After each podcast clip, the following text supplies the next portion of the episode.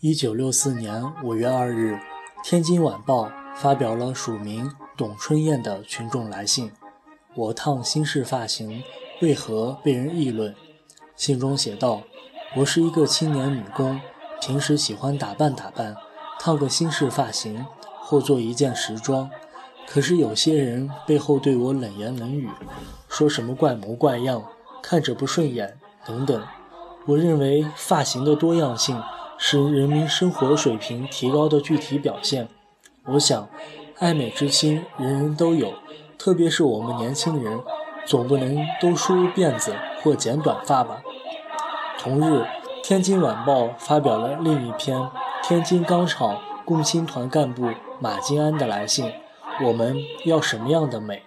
他说：“我们厂有的青年留着油光光的燕尾式大背头，也有的青年人。”留着小黑胡子，穿着打扮怪模怪样，这些人把许多精力都用到了这方面，以致生产、工作、学习没放在心上。许多工人说他们在追求资产阶级生活的方式，曾经耐心地劝说他们，团组织也在不断地帮助和教育他们。上述情况虽然是少数，但应该引起我们的注意。文化大革命开始，稍微时髦的发型就被指责为风姿修、腐朽生活方式的表现。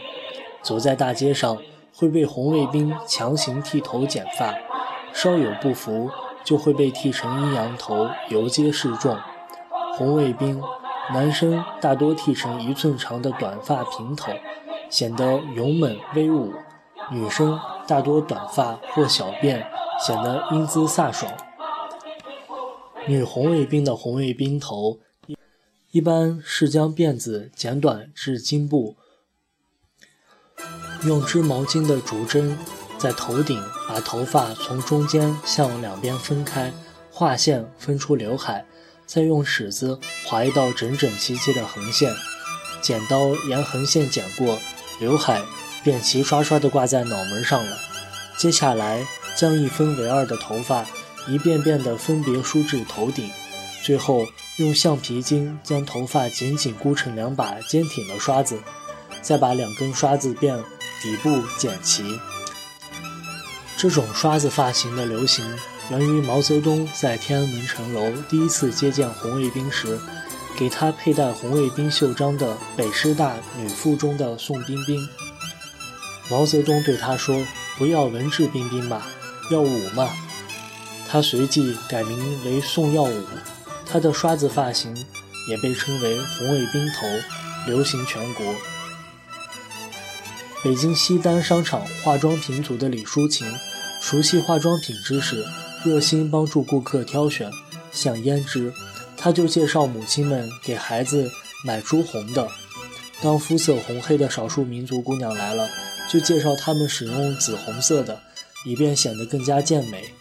对于夏天要买雪花膏的男顾客，他就介绍买杏花蜜，说这种雪花酱里面有点杏仁油，擦起来不太白也不太香，清爽不油腻。天安门百货商场化妆品柜台售货员郭琴霄受到李淑琴的影响，渐渐也成了明星营业员，对化妆品的认知不亚于今天的美容教主。他自己并没有用过化妆品，他的知识是向顾客学来的。碰碰到演员来买货，他就跟他们询问口红、眉笔之类的使用体验。只只是几个月的功夫，他就了解了两百多种化妆品的特性、功用和使用方法。有了本领，服务质量也就提高了，受到了顾客的欢迎。天安门百货商场的售货员们都公认他是服务标兵。他认为，群众要求生活越来越美，化妆品的花色品种越来越多，我还需要不断学习。没想到，一到了六十年代，口红等化妆品渐渐地被革命所不容。一九六六年九月二十三日，中共中央批转国务院财贸办公室和国家经济委员会关于财政、贸易和手工业方面。若干政策问题的报告，其中规定，呢绒、绸缎、烟、酒以及以及劳动人民的舞台、荧幕所需要的化妆品，还要继续生产和销售。商品的品种不要轻易的取消。口红这类高级化妆品不要在国内销售。买不到口红，爱美的女性也有招。凤仙花又叫指甲花、小桃红，采几片凤仙花的花瓣与明矾一起捣碎了，覆盖在嘴唇上，轻轻抿几下。唇色立马变得鲜艳欲滴，但是要小心，不要给别人看出来。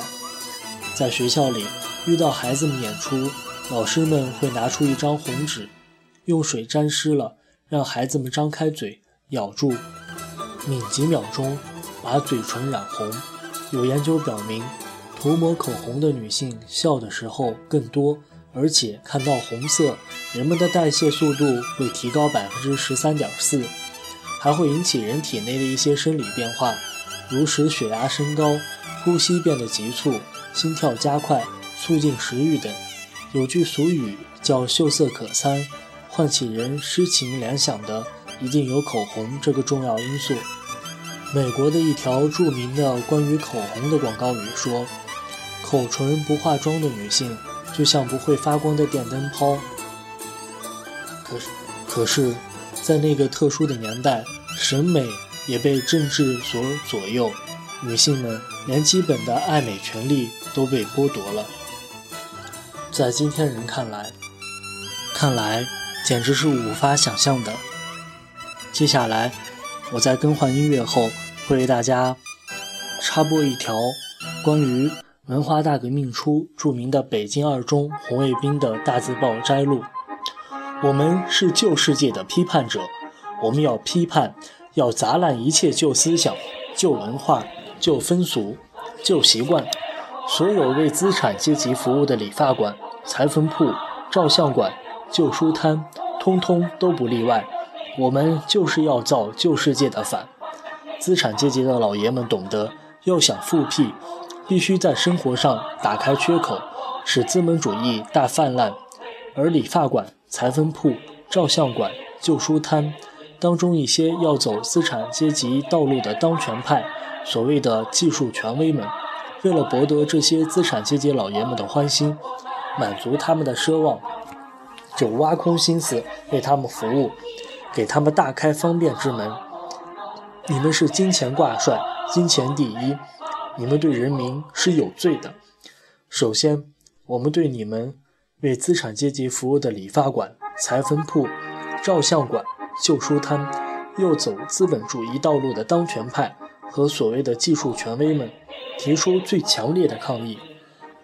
为了资资本主义的复辟，你们理出了大量的港式头，什么飞机头、无缝青年式、螺旋宝塔式、青年波浪式等稀奇古怪的发型，还喷上了香水，抹上了油。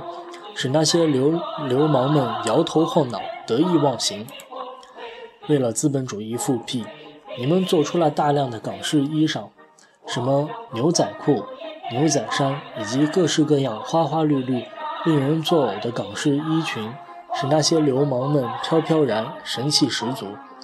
为了为了资本主义复辟，你们照出了许多下流低级的照片，把那些资产阶级少爷小姐、电影明星们。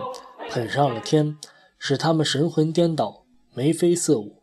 你们照出来的像，可恶、可憎、可气。为了资本主义复辟，你们贩卖了大量古今中外低级黄色冒险的小说，使那些狗崽子们从你们那里得到了满足。大批资产阶级的阴魂从你们那里飘了出来，毒害了许多青年人，滋育了他们的犯罪苗头。还有那些商店，你们摆了那么多的香水、雪花膏、口红、项链等奢侈品，以及港式的衣裙、火箭鞋等等，是给谁预备的？难道工农工农兵还抹香水、穿尖皮鞋吗？你们从心灵深处不喜欢广大的工农兵那种淳朴、憨厚、自然的美。你们服务的对象是那些油头粉面、衣着华丽的老爷太太们。你们的灵魂深处是肮脏的、反动的，你们口头上也说为工农兵服务，你们是挂羊头卖狗肉，现在是你们彻底改造的时候了。你们想过没有？如果再这样下去，不出几年、几十年，资本主义就会在中国复辟，整个中国就会改变颜色了。现在，飞机头、牛仔裤、下流照片和黄色书籍统治一些理发馆、裁缝铺、照相馆和旧书摊的现象，再也不能让他们继续下去了。我们向理发、裁缝、照相等行业的革命职工倡议。港式的发型不理，港式的衣裙不做，下流的相不照，黄色的书不卖。我们要求在最短时间内改掉港式衣裙，剃去冠式发样，烧毁黄色书籍和下流照片。牛仔裤可以改为短裤，余下的部分可以做补丁。虎健鞋可以削平，改为凉鞋。高跟鞋改为平底鞋。坏书坏照片做废品处理。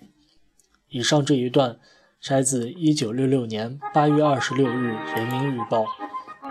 以上是为大家介绍的文革时期关于红卫兵的那些趣事，下期还会为大家介绍余下的部分。感谢收听，再会。